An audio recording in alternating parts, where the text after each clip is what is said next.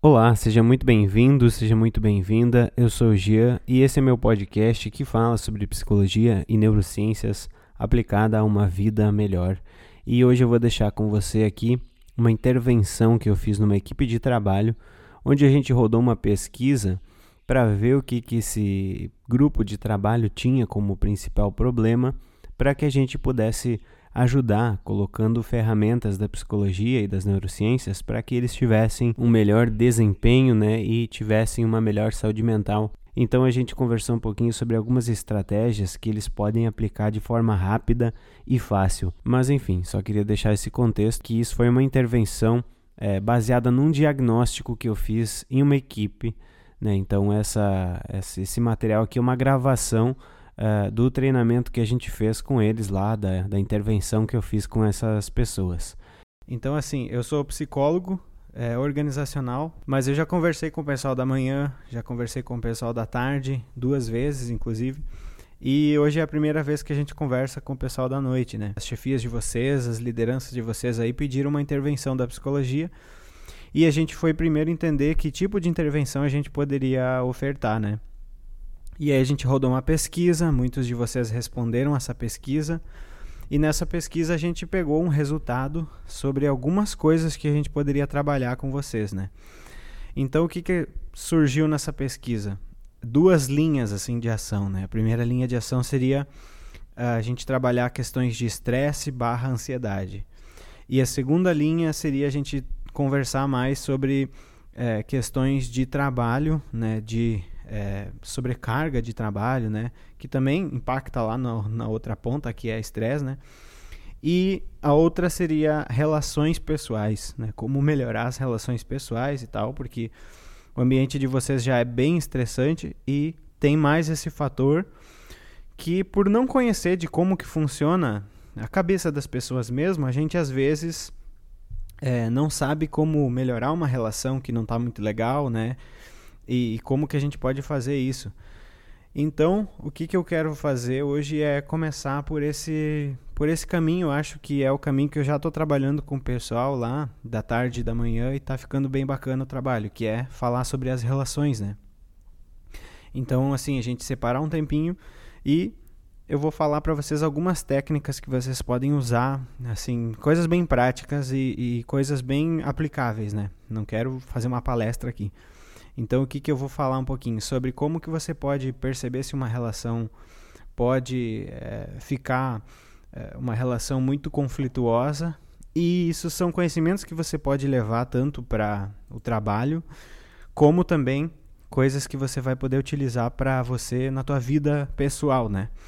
Então assim, eu vou passar duas técnicas que são técnicas práticas para você conseguir é, melhorar algum tipo de relacionamento que você tenha, independente do tipo de relacionamento que seja, do trabalho ou pessoal.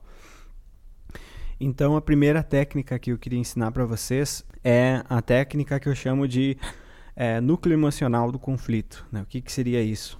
Vocês podem perceber que algumas vezes vocês têm alguma diferença com algumas pessoas e tal, e geralmente as diferenças que a gente tem com as pessoas, as, as brigas que a gente tem com as pessoas, né, as discussões que a gente tem com alguém, geralmente se repete uma temática, né? geralmente se repete em cima de uma ideia. Então vocês vão ver lá que é, tem uma certa pessoa que vocês não se dão muito bem e vocês sempre quando estão conversando com essa pessoa ou quando essa pessoa conversa com vocês, né, vocês sempre notam que existe um padrão que se repete, né? A pessoa sempre reclama das mesmas coisas, né? A pessoa sempre fala os mesmos argumentos, sempre usa as mesmas ideias, né? Eu não sei se vocês conseguem identificar isso de cara, assim, mas é, uma coisa que a gente percebe muito na prática quando a gente vai trabalhar com os conflitos é isso. Então existe o que? Existe é, duas, duas formas da gente encarar um, uma questão assim de psicologia, né? Você pode pensar que as pessoas estão tendo um embate ali consciente ou inconsciente. O que, que seria o consciente? Seria não, eu estou dizendo para você que esse celular aqui é preto e você está dizendo que é branco e a gente tem razão naquilo que a gente está falando porque a gente consegue perceber o objeto, enfim, né? Isso é uma coisa consciente. Mas existem os conflitos emocionais que são inconscientes. Então a nossa mente emocional ela é muito automática, muito rápida e muitas vezes ela não passa pelo racional, ela não passa pelo crivo do, do escrutínio de julgamento. Enfim, a gente toma decisões automáticas. E geralmente é aí que estão tá os conflitos, né? É aí que, que estão as dificuldades que a gente tem na maioria das vezes com as pessoas. E esse núcleo, que eu falo que é um núcleo emocional do conflito, é um conflito inconsciente que alguém pode ter com você ou você com alguém. Então, se você pensa assim, ó, que uma pessoa fala para você muitas palavras, eh, te, te ofendendo, ou tentando te diminuir, ou tentando, né, sair por cima de você, coisas assim, né? Você vai começar a perceber que se você é, vou ensinar para vocês uma técnica de como que você faz para perceber esse núcleo. Mas você vai começar a perceber depois que você aplicar a técnica que a maioria das coisas que essa pessoa fala para você ou que você fala para ela quando você tem um embate com alguém, um conflito, são derivadas da mesma ideia. Então, por exemplo, existe o Pedro e o João. Né? E o Pedro, ele se sente um pouco é, diminuído pelo João. Sei lá por quê. Né? Enfim, o João tem uma formação maior do que a dele. Enfim, são coisas emocionais e inconscientes. A gente não é, percebe isso na hora e a gente percebe só se a gente tiver muita maturidade ou a gente passar por um processo técnico mesmo de identificar as emoções. Mas o João, ele chega lá ele começa a diminuir o Pedro, né? Ele começa atacar o Pedro, ele começa a sabotar as coisas do Pedro, enfim, e ele não sabe por que ele faz isso, mas o Pedro deixa ele meio bravo, sabe? Ele deixa ele meio se sentindo meio acuado, enfim. E aí o que, que acontece? É, essas pessoas ficam brigando e tal, e eles falam certa vez que, ah, é, é, eu tô dizendo que esse celular aqui tem que ficar dessa forma, e você tá dizendo que tem que ficar aqui em cima, enfim, tá? E eles acham que a briga é por isso, né? Tá, aí passa outro dia, o que que acontece? Chega lá o Pedro com essa caixinha e diz assim: Bom, essa caixinha aqui tem que ficar nessa gaveta aqui, porque é uma, uma caixinha que fica nessa gaveta, não sei o quê. E outro diz: Não, tem que ficar aqui porque é aqui o lugar dela. Enfim, e aí eles vão tendo várias, é, uma série de embates, né, com milhões de argumentos, milhões de ideias, enfim, e não percebem que eles estão falando sempre da mesma coisa, né? Eles não percebem que eles estão falando sempre do mesmo problema, né? Que é o Pedro criticando o, o João, né? Por exemplo, né?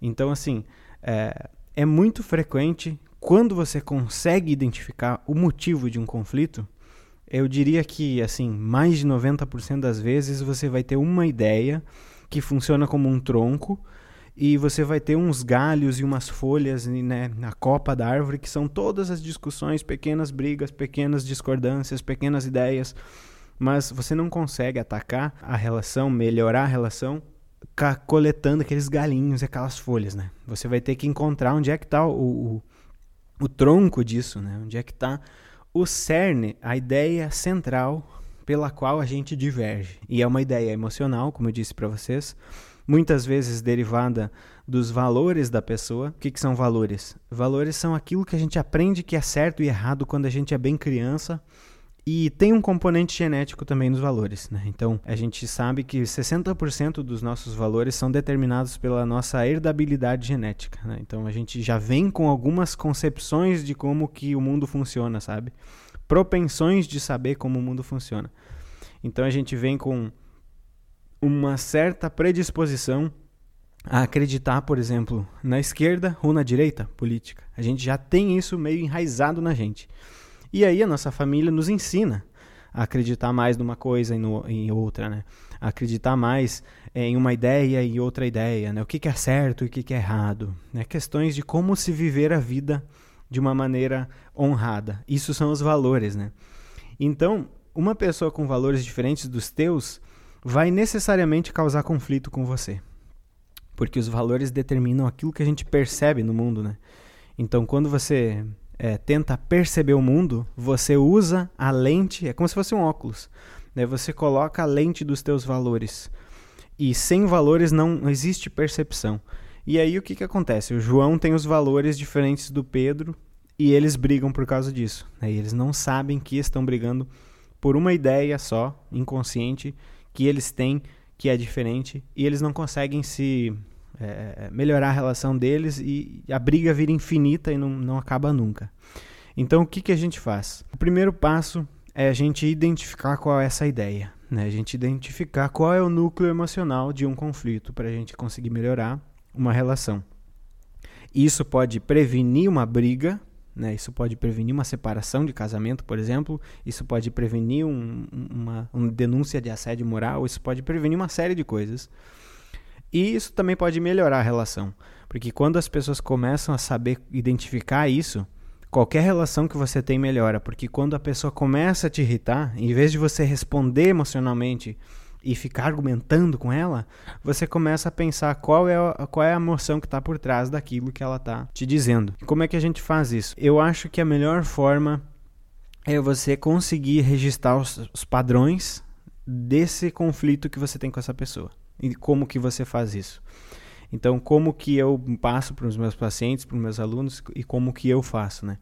Quando eu tenho algum problema com alguém, eu costumo logo depois da discussão anotar o que, que aconteceu, o que, que foi dito, por que, que aquilo aconteceu, por que, que aquela, aquele conflito aconteceu, por que, que as pessoas discordaram, o que, que a pessoa disse, o que, que eu disse, o que, que eu estava querendo expressar e o que, que eu acho que a pessoa estava querendo expressar.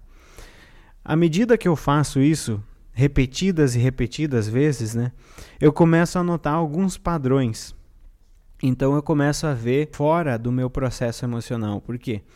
Vocês sabem que o cérebro tem várias partes, né? E quando a gente está emocionalmente ativado, a gente está raciocinamente desativado. Né? Então o que, que funciona? O cérebro ativa mais a parte racional e nessa hora ele dá uma baixadinha na parte emocional. Não é que ele funcione só a parte emocional e a racional uma vez cada uma. Elas conversam entre si. Mas uma das principais características do cérebro quando está emotivo é desligar a razão. Diminui muito a atividade das partes do cérebro que são responsáveis pela razão. Então, o caminho da informação não percorre o mesmo caminho quando você está emocionalmente alterado. O caminho do, da informação vai direto para a amígdala, que é uma área responsável pelo medo. Né? Então, quando você está emotivo, você necessariamente responde com muito mais medo e muito mais raiva. Né? Então, esse sistema de luta e fuga que a gente tem, que é primitivo, ele é ativado quando a gente está emocionalmente é, abalado. Então, o que, que eu faço? Eu escrevo primeiramente para me acalmar e para colocar no papel o que, que eu estou sentindo. É, à medida que eu faço isso uma, duas, três vezes, eu consigo deixar materializado a minha emoção e o meu sentimento daquele momento. Que é uma coisa que naquele momento eu não consigo perceber. Eu não sei o que, que eu estou pensando na hora que eu estou emotivo. Porque, eventualmente, eu estou trabalhando com o sistema automático do cérebro, né? que é aquele sistema rápido, intuitivo, emocional, e o meu, o meu sistema mais pensante está um pouco desligado. Então eu posso responder de uma forma que eu não sei o que, que eu estava querendo dizer, eu posso dizer coisas que eu não queria dizer, né? Eu posso ter condutas que eu não queria ter. Então eu registro o que, que eu estou sentindo, né? Depois de outro dia, quando passou, eu estou de cabeça fria, eu vou lá e leio aquilo que eu escrevi. Então eu faço mais ou menos essa volta, né? Eu, eu mantenho registrado o que, que aconteceu. Depois, quando eu passo aquele processo emocional, eu vou lá e volto e vejo aquilo, mas eu não vejo aquilo de dentro. Eu vejo aquela emoção, mas eu vejo ela de fora. Porque já passou, né, o meu cérebro já ativou as áreas racionais de novo. O meu córtex pré-frontal, que é aqui na, na frente da testa, que é a área responsável por planejar, entender as situações complexas, complexas já ativou. E então eu consigo ler o que eu escrevi, né? Eu consigo olhar, bom, olha o que, que eu estava pensando, e aí eu consigo entender, olha o que, que a pessoa me falou. Né? E à medida que eu faço isso várias vezes, eu pego lá 10 vezes, bom, olha só, todas as vezes que eu falei com essa pessoa, ela falou a mesma coisa só que de modos diferentes. Né? Então, assim, os nossos pacientes é muito isso. Por isso que a gente anota, quando a gente atende o paciente, a gente sempre faz um registro, um prontuário, que nem vocês fazem, né, dos pacientes. Então a gente pega esse prontuário depois de uma semana, duas semanas, três semanas, depois de cinco meses a gente olha e diz: não, esse paciente vem sempre reclamar do pai dele, então seriamente ele tem um problema com o pai dele, assim, visivelmente. E a pessoa não percebe isso, né? A pessoa não percebe porque ela sempre vem, ativa o emocional e ela desliga o racional e ela começa a agir de modo automático. Então, o que, que eu faço quando eu quero melhorar alguma relação, quando eu quero entender um processo emocional? Eu busco essa origem, né? E essa origem ela é buscada dessa forma. Você escreve o que está acontecendo, o que, que você está percebendo, sentindo, e à medida que o tempo passa, você consegue ir lá com outros olhos, né? Óbvio, com outra percepção, que é uma percepção muito mais acurada, né? Percepção racional, um pouco mais fria, mais, né? De perceber a situação como ela realmente é, e você consegue ver esse padrão visivelmente, assim, escrachado, né? Então, assim, aquilo que tu não consegue perceber ali na conversa, aquilo que você não consegue perceber ali no cara a cara, no momento né, de excitação emocional, no momento de raiva, você consegue perceber no papel registrado. É muito mais fácil, muito mais rápido, muito mais seguro. Se vocês fizerem isso, eu garanto que vocês vão perceber qual é, pelo menos, a origem do conflito. Aí você parte para a segunda é, técnica, a segunda estratégia, que é você, então, tentar resolver esse conflito, né? Se você percebeu o, o que está acontecendo, então vamos dizer que o João e o Pedro entenderam, né? E o Pedro entendeu. Bom, eu sou, sei lá, eu sou técnico em enfermagem, mas eu, eu fiz enfermagem também. Eu me formei em enfermagem. E aí eu tô tendo um embate lá com o enfermeiro. E esse embate, o enfermeiro percebe talvez que o técnico de enfermagem, ele se sente um pouco assim, ah, eu também sou enfermeiro, mas eu não, não sou enfermeiro formalmente instituído pela empresa, então como que esse cara está mandando em mim, se a gente tem as mesmas né, conhecimentos teóricos, enfim, a gente, a gente, tem a mesma formação, então o Pedro percebeu isso, né? O Pedro percebeu que o João tem isso aí. Então, como que ele vai fazer? Agora ele vai tentar minimizar esse conflito. Ele já sabe, por exemplo, que o João vai ficar meio assim se ele falar alguma coisa é, com relação a, ah, faz isso aqui, coloca esse negócio lá, tô mandando, não sei o que, ele vai entender, oh, poxa, eu acho que a minha posição está é, fazendo com que o João fique intimidado, né? Ele começa a entender.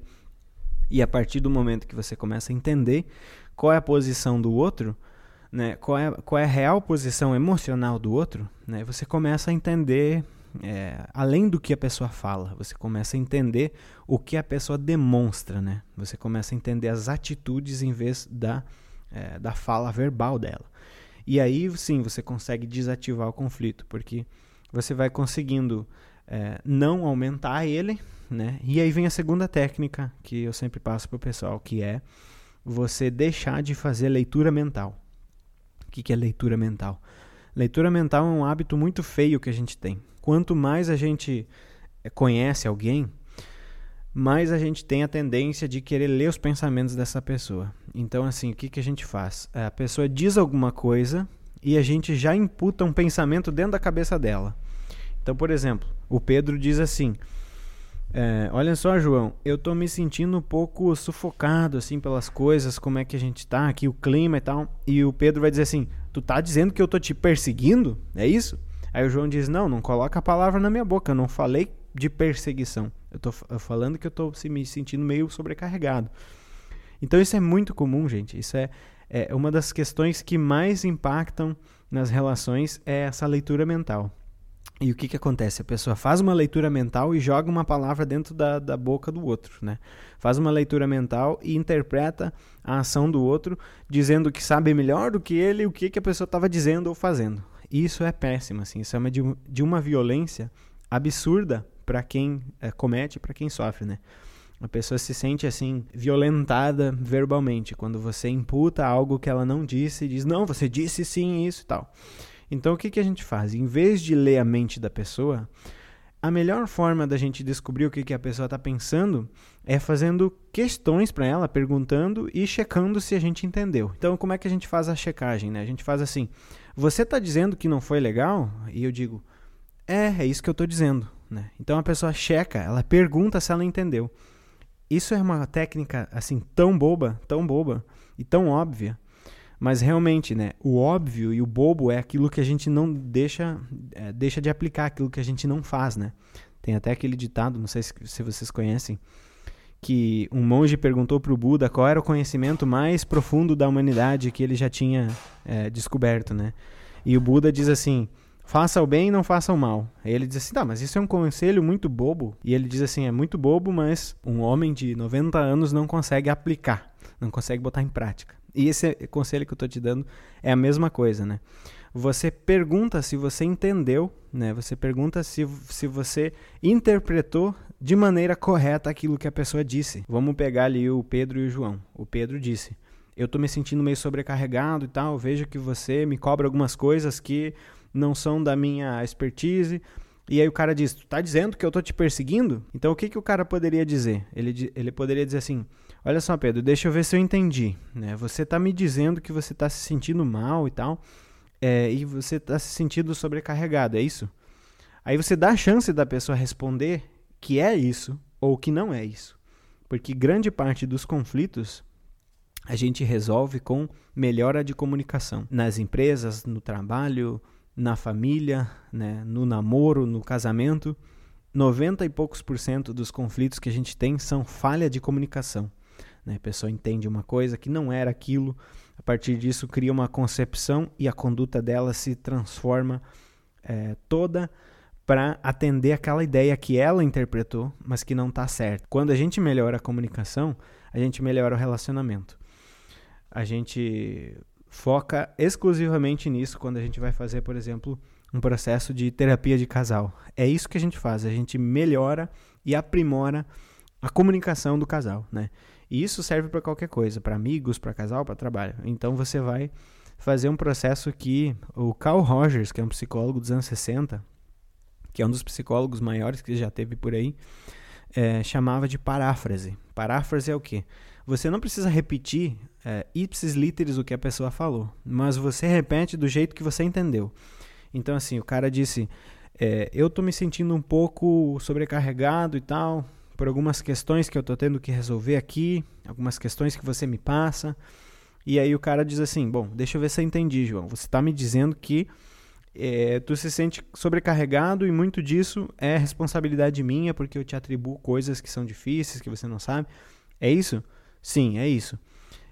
Nossa, aí você já, assim, já preveniu um conflito que já poderia existir só aí, né? Então você consegue conversar. Quanto mais emotivo você tá, mais você vai ter que usar essa técnica, né? Porque essa técnica ela, ela corta o emocional. Quando você responde aquilo que a pessoa falou e repetindo aquilo que a pessoa falou, né, do jeito que você entendeu, você dá um, alguns segundos para o teu cérebro pensar. Você dá uns dois, três segundos e nesses dois, três segundos o teu córtex já liga de novo, né? então o teu racional já liga de novo e você consegue pensar com clareza. Então assim, é, é como se você conseguisse dar um tempinho e respirar. Não sei se vocês já ouviram aquela coisa de conta até 10 antes de responder. Isso é absolutamente verdade, porque se você contar até 10, quando você está emotivo, assim, com raiva, você vai ter que ativar o racional para contar até 10, porque o emocional não conta até 10. O emocional é luta e fuga, é sistema de sobrevivência primitivo. E o racional é o que conta, é o que sabe, é o que lembra, é o que pensa, é o que raciocina. Então, quando você conta até 10, o que você está fazendo? Ativando partes mais superiores do cérebro, né, que são responsáveis por memória, raciocínio, pensamento, inibição de comportamento. Então, é exatamente isso você faz a paráfrase, né? Você diz, olha, eu entendi que você disse isso. Você ao mesmo tempo duas coisas positivas quando você faz isso. Você se, se dá tempo para ligar o teu racional e dar um tempinho e respirar e fazer com que ele funcione, e você dá tempo para a pessoa corrigir a rota da conversa.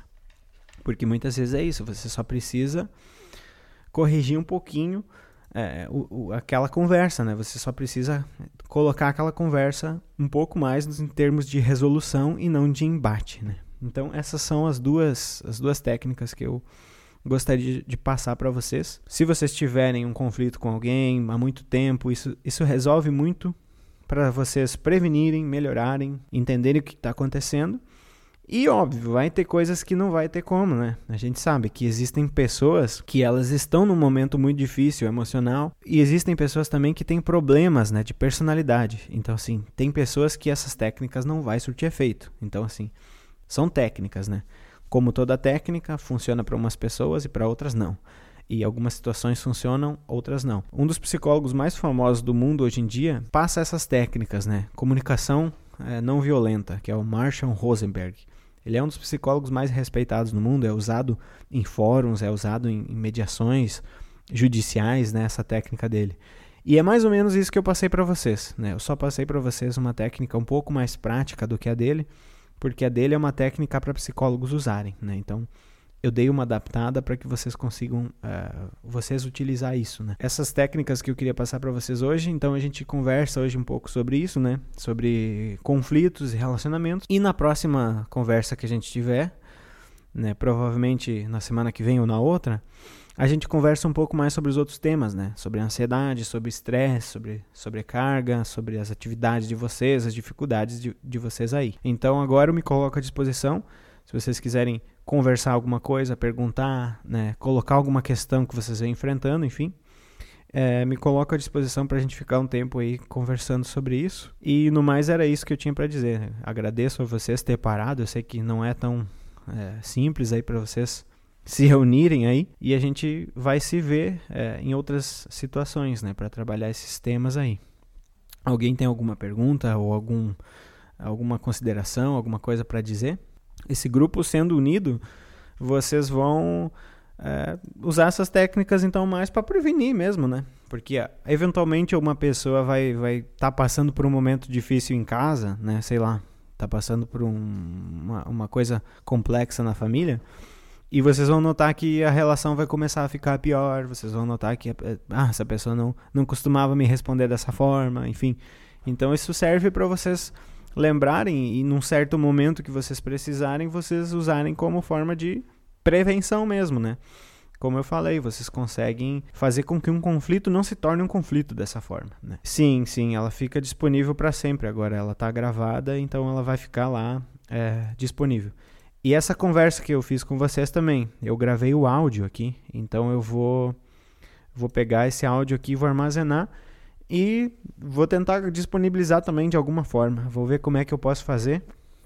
É, porque muitas vezes eu, eu falo algumas coisas e a gente pode aproveitar isso, né? Depois, sei lá, mandar para algum colega. De repente, tu conhece algum colega que está passando por um conflito ou sabe de uma equipe que tem muitos conflitos. Então você pode dizer: ó, ah, o Gia, que é psicólogo lá, fez uma fala para nós sobre algumas técnicas de como melhorar relações e conflitos. Então, eu vou disponibilizar para vocês também a gravação aqui dessa, dessa conversa aqui, é, que eu gravei aqui com o meu microfone. E vou disponibilizar para vocês também. Aí vocês vão. Eu vou dizer para vocês depois como que eu vou é, disponibilizar para vocês escutarem de novo tal. E se, se quiserem mandar para alguém. Então é isso, pessoal. E a gente vai se ver, eventualmente, aí em outros momentos, eh, trabalhando essas questões, assim, de como melhorar a nossa saúde mental no trabalho, né? Que bom que vocês gostaram. Então tá, pessoal, a gente vai se, vai se vendo por aí. E na próxima a gente fala sobre alguns desses outros temas aí, ansiedade, estresse e esse tipo de, de, de problema aí. Então esse foi o áudio, eu quis deixar aqui para vocês porque eu acho que, apesar de ser uma intervenção focada em uma equipe, né, desenhada especificamente para um time de pessoas ali, eu acho que muita gente pode se beneficiar desse conteúdo aqui. Então, se você quiser intervenção de algum tipo para a tua empresa, se você quiser passar por um processo terapêutico, se você se interessa em levar um treinamento ou uma palestra sobre psicologia e neurociências para a tua empresa, para a tua equipe, para o teu time, então você fala comigo lá no Instagram, de Alessandro Oficial, que a gente pode conversar. E se você está interessado nesses conhecimentos de psicologia e de neurociência para mudança de comportamento, tem o meu curso Antinatural e a gente aprende lá estratégias de mudança de hábito, de mudança de mentalidade, mudança de comportamento, vários é, materiais muito bacanas. Né? Tem módulo só sobre hábitos, tem módulo só sobre personalidade, módulo só sobre alimentação, sobre sono, sobre meditação. Então vale muito a pena, já tem lá os alunos, eles já estão recebendo aulas toda quinta-feira à noite. As aulas são ao vivo e depois ficam gravadas na plataforma de membros. Então é isso, espero que eu tenha ajudado e a gente se vê num próximo conteúdo. Grande abraço.